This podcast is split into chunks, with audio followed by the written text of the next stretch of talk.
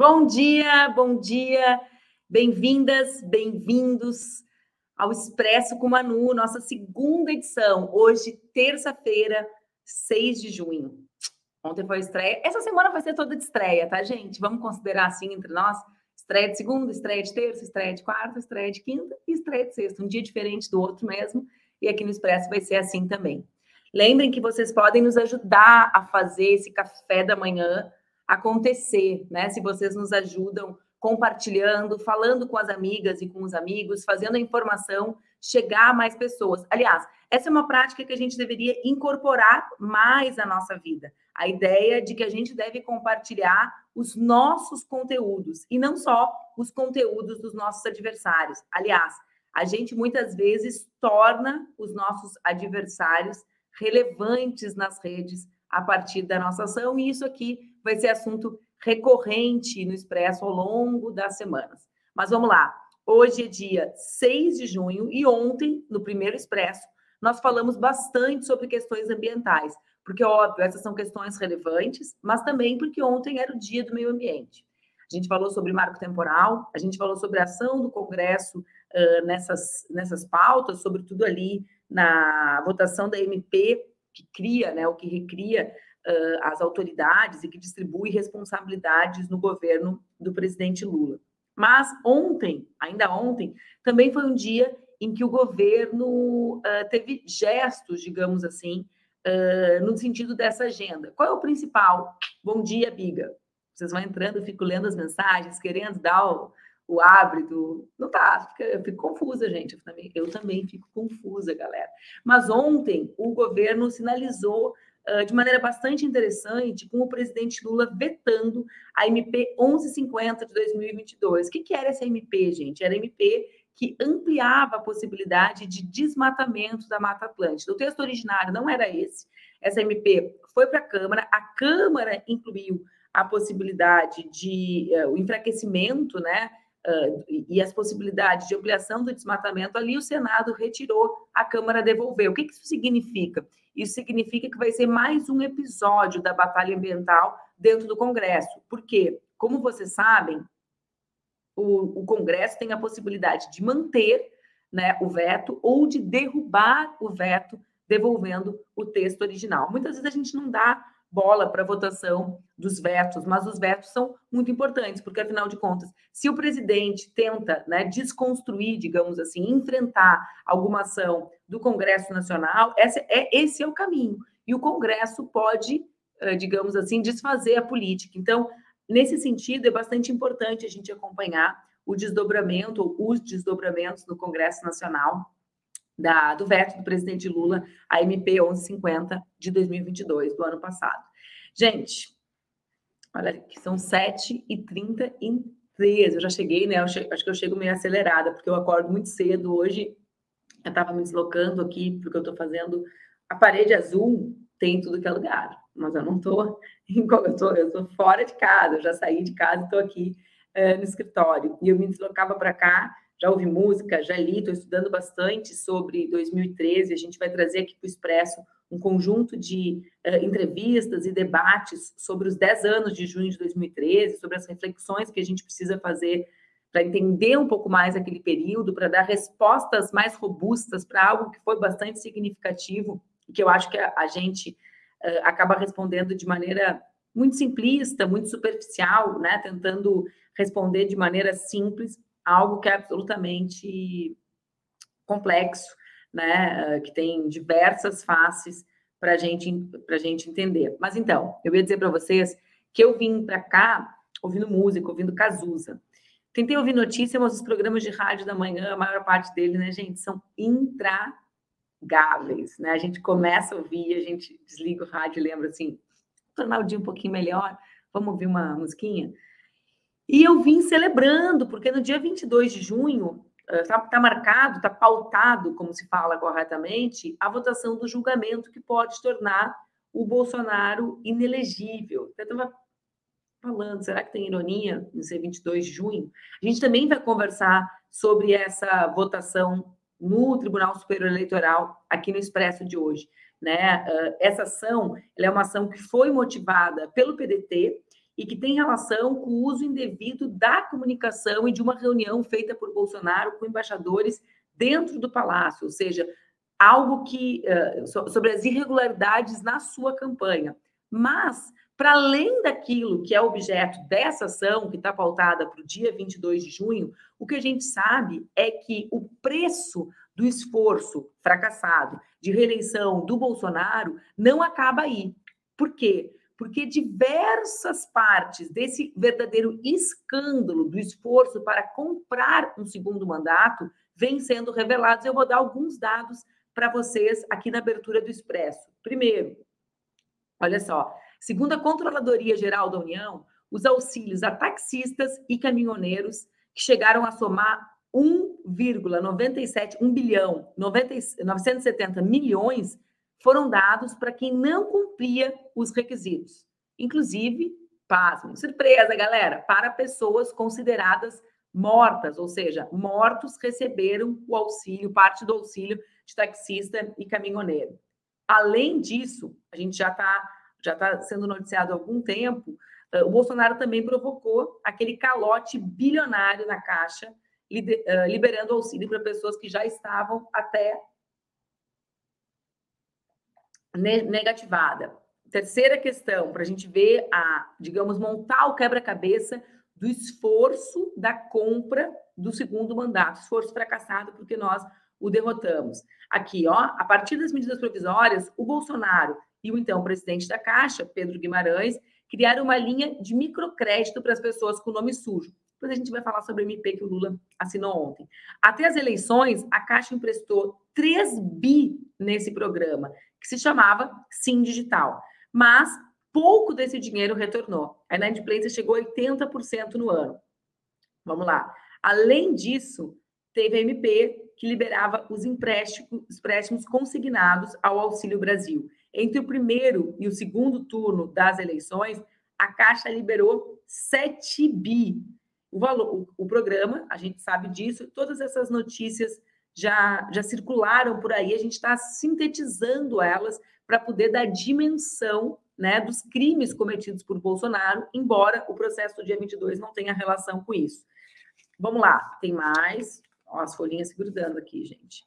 100 mil devedores foram excluídos do Bolsa Família. Bom, a gente sabe, os impactos do governo Bolsonaro, né, das ações de destruição do Estado, vão ser sentidos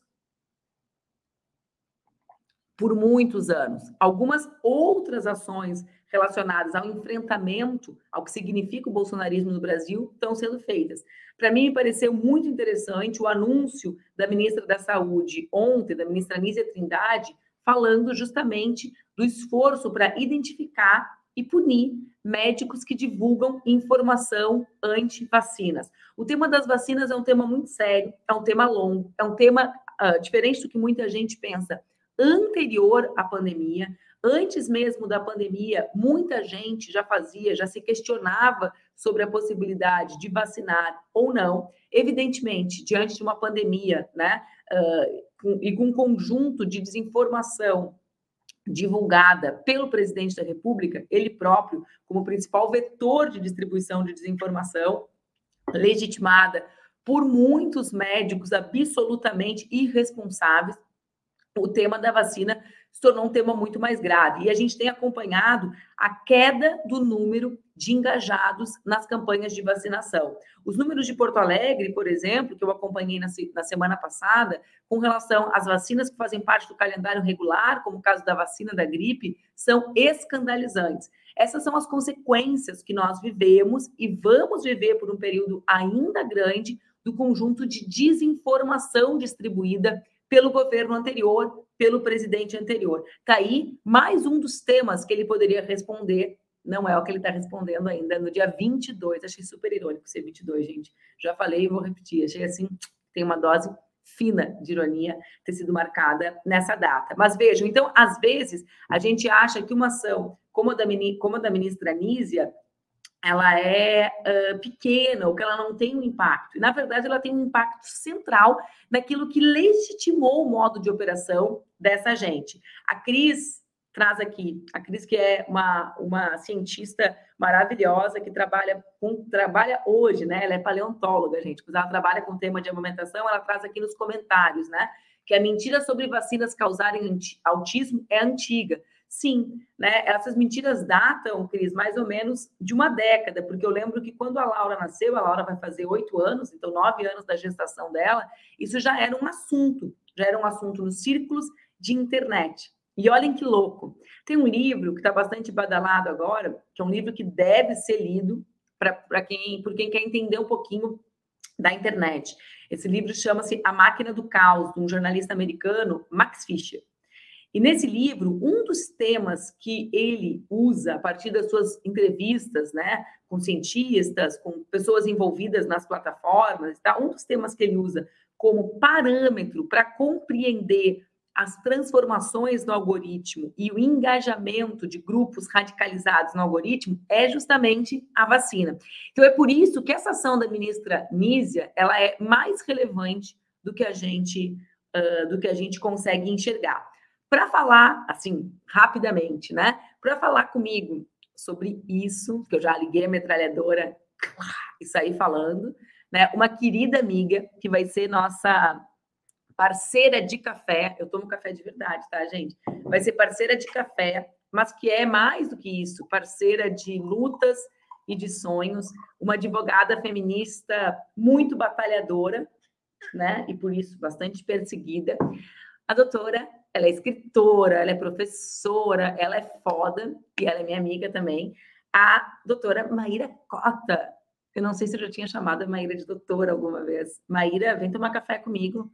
Não sei se a Maíra toma café, gente, porque a Maíra é saudável, é muito mais saudável que eu. tá sem som, Maíra? Não, eu tomo muito café, Manu, aqui também, tá de verdade, puro.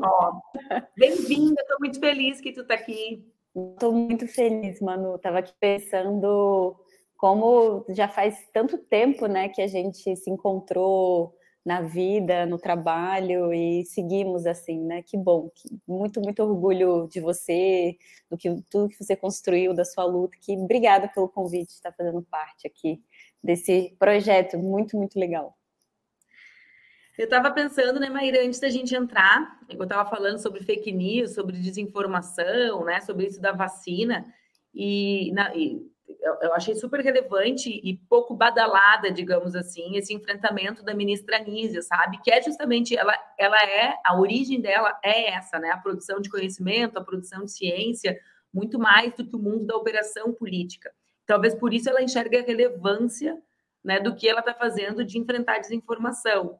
Mas eu fiquei pensando que a gente trabalha sempre com a desinformação de uma maneira muito despolitizada, né? como se existisse uma mentira casual, ou como se assim, um boato sobre a cor dos meus olhos fosse tão relevante como as, a desinformação que uh, motivada pelo ódio uh, relacionado ao fato de eu ser mulher.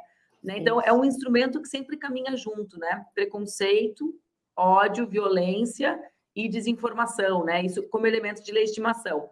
Por que, que eu estou falando sobre isso? Porque ontem a gente falou sobre o esforço da extrema-direita de calar as cinco ou seis parlamentares mulheres que denunciaram as, né, a, a, o resultado concreto da votação do marco temporal, ou seja, o genocídio dos povos indígenas, o desrespeito com a origem do Brasil.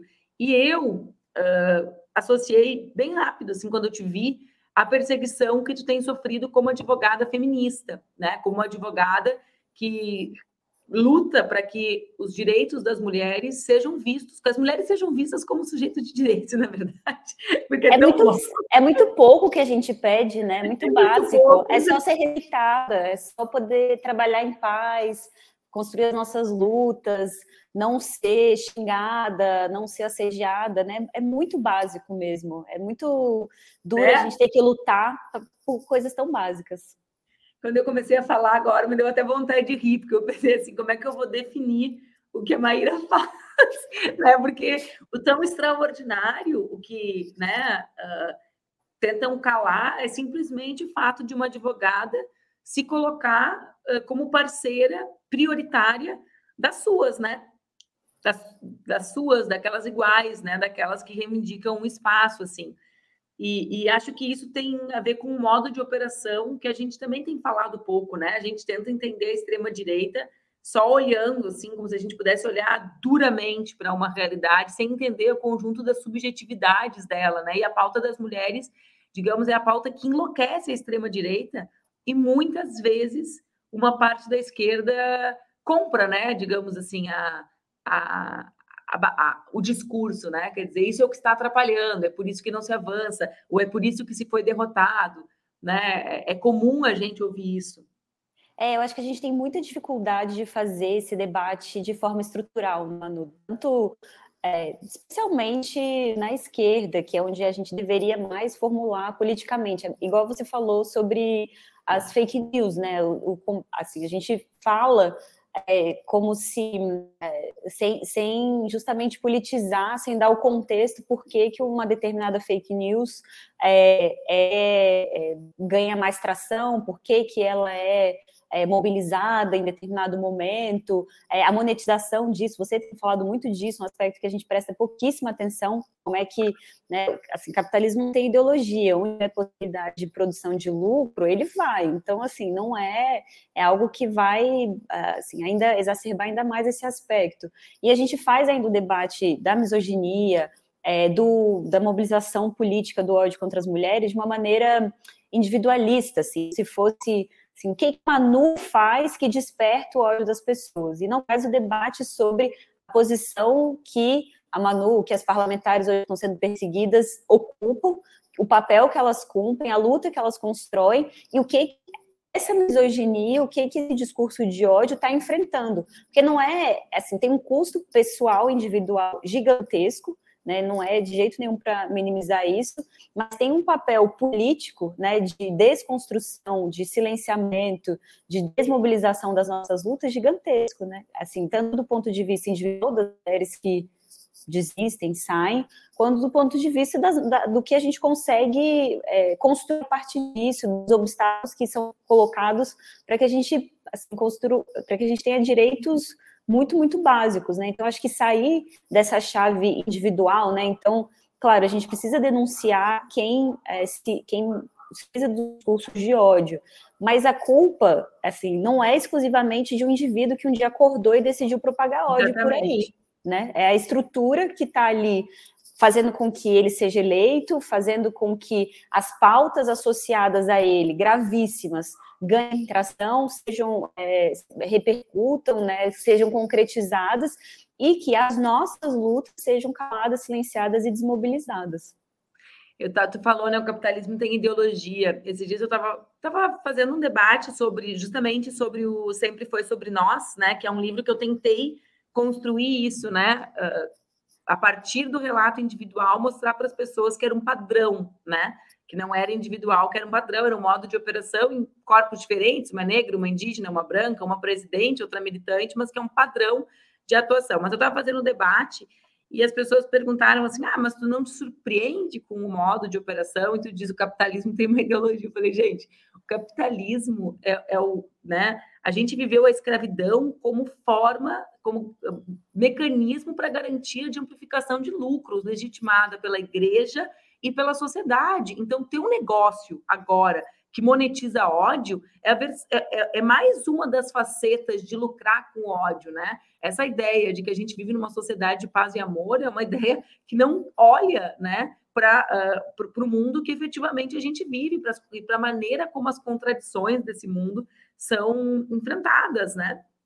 Não, sim, exatamente. E a gente faz o debate é, estrutural, né? A gente não faz o debate que vai de fato é, é, conseguir fazer, a gente espere isso, né? E fica preso assim nesse, nesse olhar meramente individualista, né? Acho que a gente está muito, está exacerbando muito a leitura individualista, né? Até de parlamentares, a gente vê muito hoje é, pessoas entrando na disputa institucional para se construir né, individualmente, sem um projeto muito definido.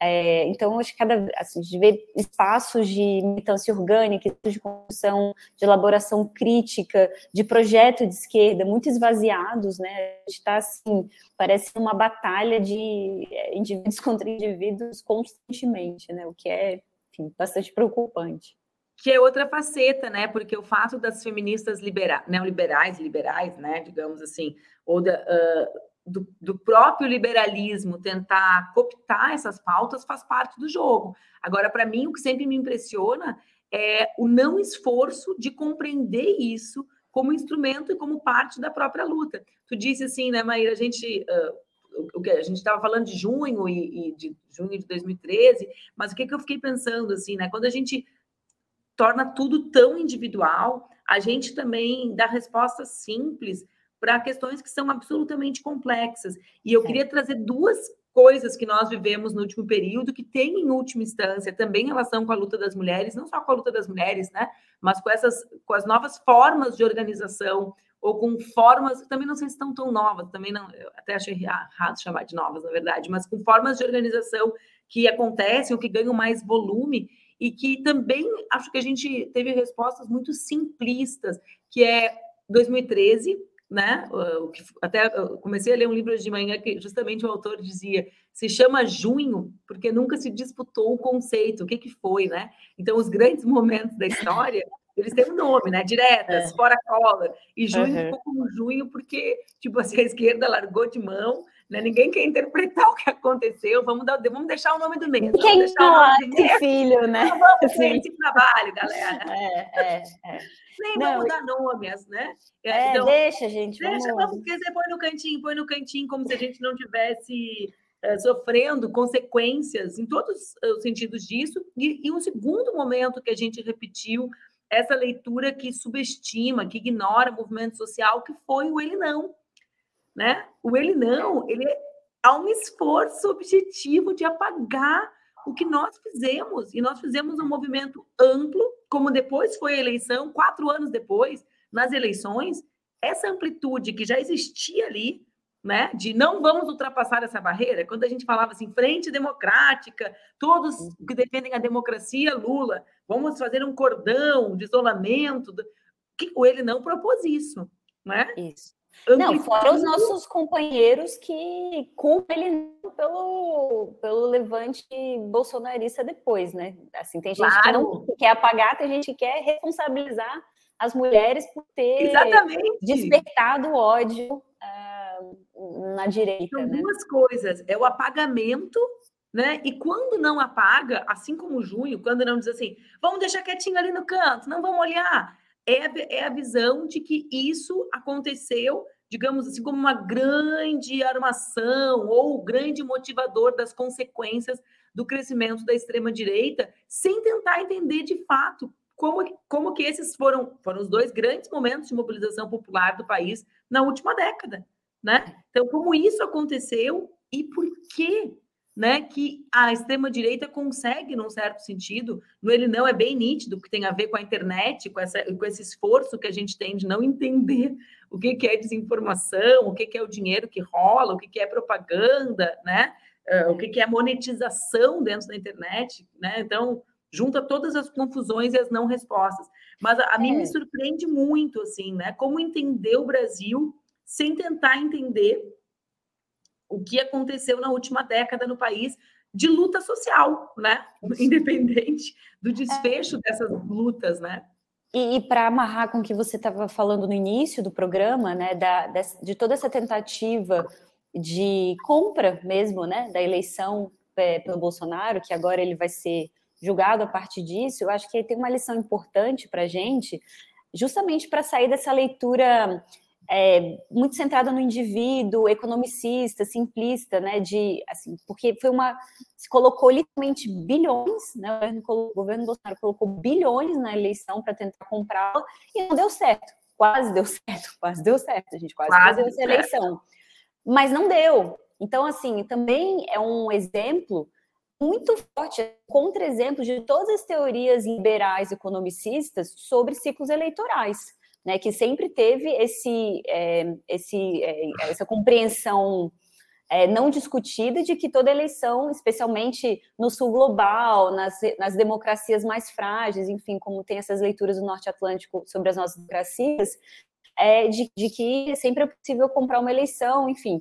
E, e, teve resistência, teve muita resistência. Então a gente também vê é, um caminho de politização né, muito, muito aprofundado. E eu acho que não é à toa que a misoginia é uma ferramenta eleitoral que mobiliza tanto, que tantos candidatos, que tantas pessoas na direita usam né, do discurso de ódio contra as mulheres. Não é à toa que são seis mulheres aí na, na, na mira de cassação é, da extrema-direita. Não, isso não é por acaso, é porque também a luta das mulheres do nosso lado é um dos motores mobilizadores, politizadores mais fortes que a gente tem. Né? O ele não é a mostra disso, é, foi a, a, a resistência mais organizada, mais, é, mais assim forte, sólida que a gente teve naquele momento, que foi capaz de fazer.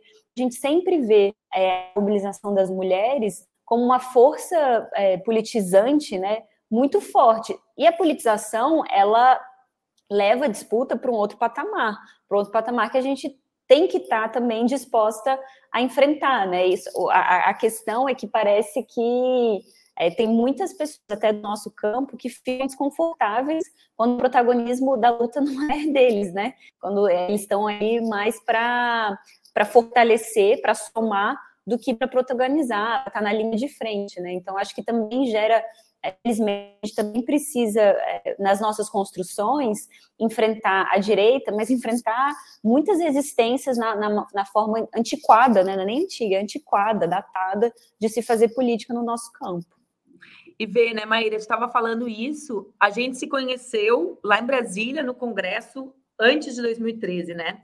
E eu estava pensando, quem olha o Congresso hoje e olha há uma década, a gente não pode negar que existe uma transformação no esforço de representação popular no nosso campo, né? É. Não, Você era uma das únicas mulheres jovens, né, Manu? Quando a gente trabalhou. Era a única a mulher, única, a única. e era a única, sem, a única pessoa jovem sem um sobrenome de uma família da oligarquia, né? Ou de alguma, digamos, família tradicional da política brasileira, não é família tradicional brasileira, é família tradicional da política. Mas é família tradicional brasileira também, né? É, também, é tudo junto. Exatamente. Exatamente. Mas, enfim, então, tu vê, existe uma transformação, né? Muitas vezes as pessoas falam, ah, era pior, era melhor, né? Objetivamente, óbvio que a saída do armário da extrema-direita, né? Ou, o Marcos Nobre fala um pouco disso, né? Sobre a agudização dos dois polos, né?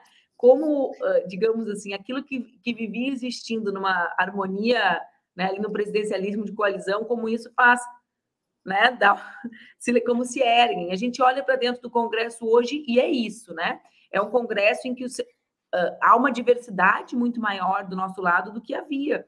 E há uma agudização e uma clareza muito mais forte do lado de lá. E essa também faz, isso também faz parte das dificuldades dramáticas que o presidente Lula vive, né? É, de negociação, de diálogo com esse Congresso, que não é mais o mesmo. É. E acho que devemos gostar, assim, se, o, né, na, se a agudização está dada, acho que a gente deve apostar nas forças politizadoras, as forças potentes do nosso lado, né? É, e fortalecê-las nesse sentido, e acho que a luta das mulheres é central nisso. É o que eu acho também, Maíra. É tão curtinho o nosso tempo, né? Passa muito rápido, passa muito rápido. Tanta coisa para falar, a gente podia ficar o dia todo aqui. Estou com muita saudade dessas conversas. Eu também. E sabe que eu estava pensando que, é, ironicamente, mas não ironicamente, né? Que tem tudo a ver. Tu vai revezar as terças com a Áurea Carolina, que tem tudo a ver com o que a gente está falando, né? Tem tudo a ver, porque ela, assim como eu, né, resolveu voltar para o movimento, para a sociedade civil, para um outro lugar de militância, que eu acho que é o lugar que a gente tem que reforçar, enquanto e reforçando, inclusive, as nossas companheiras estão no Congresso, mas também porque acho que as terças vai ser um espaço especial para a gente pensar essa agenda política sem largar a mão do que a gente acumulou na última década, porque nós acumulamos muito, né? E os avanços que o Brasil vai viver não podem prescindir desse acúmulo de luta social das mulheres na última, no último período, né? Com certeza. Aprendemos muito, né? A gente está com os acúmulos de como fazer, como enfrentar, como resistir, os perigos, né? O que não vai funcionar. Acho que realmente vai ser muito bom estar aqui às terças.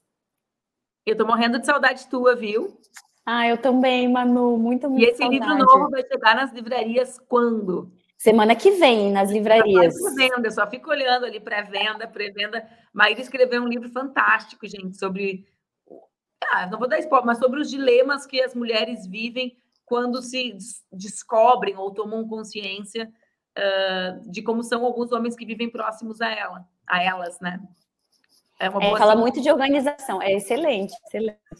E a importância justamente dessas redes de apoio, né, das mulheres. Acho que ele falou muito é. disso também. Adorei semana que vem, semana que vem. Um ah, eu também, Manu. Nos vemos. Nos Até vemos daqui a 15 dias. Tchau. Um beijo. Gente, olha só, a Maíra se despede de nós e vocês vão conhecer o nosso quadro de terças-feiras. Matheus Gomes é um deputado muito legal, ele está todo dia assistindo o café, ele está marcando presença aqui. Ele pode, inclusive, mandar o café para cá, porque ele fica exibindo que ele toma café colombiano, que ele toma café não sei de onde, ele podia contribuir com o meu estoque de cafezinho para o programa do café. Mas vamos lá, a gente vai conversar com o Matheus sobre 2013 também nos próximos dias. Mas agora eu quero que vocês assistam o saque da Manu, que é o nosso quadro de terças-feiras. Bora rodar o saque, Brias? Eu sou Manuela Dávila e esse é o saque da Manu. Eu derrubei o microfone. Eu estou mais ou menos no centro. Ai, que acabou os 30 minutos. Né? Cara, que c... Ai, eu achei que tava alguém me espiando, Eu sou Manuela Dávila e esse é o Saque da Manu. Hoje a Rafaela me mandou uma pergunta. Meu filho ri das piadas do tal do Léo.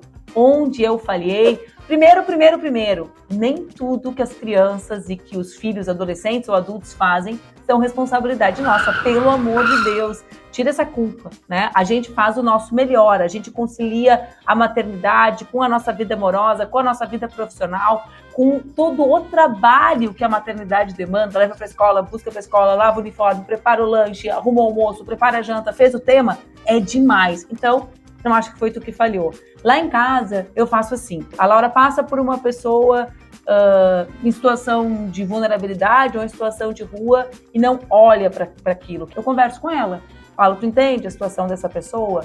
Por que, que essa pessoa, tu, tu, tu entende que essa pessoa tem uma história? Acho que dá para fazer isso com piada também. Qual é o lugar que te machuca? Tu acha legal rir do lugar que te machuca? Todo mundo tem um lugar que machuca. Tu acha legal um país em que ser negro e tatuado ainda é a principal razão para que a polícia pare, acha graça do racismo? Não dá. Quando a gente conversa, a gente tem a possibilidade de fazer com que as pessoas saiam do seu lugar de comodidade e reflitam. E eu desejo que tu consiga refletir junto com teu filho. Isso sim pode ser um golaço teu. Eu sou Manuela Dávila e esse é o Saque da Manu. Manda tua treta pra cá. Se a gente não conseguir resolver, a gente vai entrar nela contigo. Filhas, filhos, crianças, amigos, as pessoas que mais fazem a gente refletir, né? Também sobre os caminhos que a gente escolhe, né? Porque é isso, né? As crianças elas acabam nos fazendo pensar em caminhos para enfrentar uh, os nossos próprios dilemas com as coisas. Né? É massa, é massa. Mas acho que é importante que a gente tire essa ideia de que nós somos as responsáveis por absolutamente tudo. Vamos lá. Antes de encerrar o expresso de hoje, tô adorando, gente. Acho que eu tô pegando jeito, viu? Acho que até sexta-feira eu vou ter engrenado. Vamos lá. E eu ainda vou para aula agora, galera. Vou para aula. Respondam para mim. O que, que eu inventei na minha vida. Mas vamos lá. Eu quero mandar um beijo para minha querida, queridíssima, importantíssima militante, ativista, professora feminista, Lola Aranovich. Vocês sabem quem é a Lola? A Lola, acho que é a feminista mais perseguida do país, uma das primeiras vítimas da violência e do ódio nas redes. Além disso, galera, atenção para o serviço. Desde ontem e até o dia 16 estão abertas as inscrições para o Enem, lá no site do INEP. Tá aí o site, ó, tá carregando, nesse site do INEP vocês podem se inscrever para o Enem. Vai ser legal. Vamos lá. Toda terça, eu esqueci de dar isso, toda terça vai ter o saque. Se tu tem alguma treta, manda ela para mim. A gente vai ter duas possibilidades. Ou a gente vai te ajudar a resolver, ou a gente vai comprar a briga contigo. Por hoje é só isso. Obrigada por acompanharem o Expresso. Não se esqueçam de acompanhar as minhas redes e as redes do Opera Mundi, que está promovendo esse nosso encontro todas as manhãs. Compartilhem, mandem para as amigas, para os amigos, para aquele tio que vocês não falam há bastante tempo por várias e complexas razões. Mandem para as pessoas que vocês acham que devem, precisam desesperadamente tomar um café com notícias melhores do que daqueles programas de rádio que a gente sai oh, deprimidos. Um beijo, bom dia, aproveitem o dia de vocês e até amanhã. Não se esqueçam, todos os dias da semana, todo santo dia, de segunda a sexta, às sete e meia, a gente se encontra aqui no Expresso com a Manu. Beijo!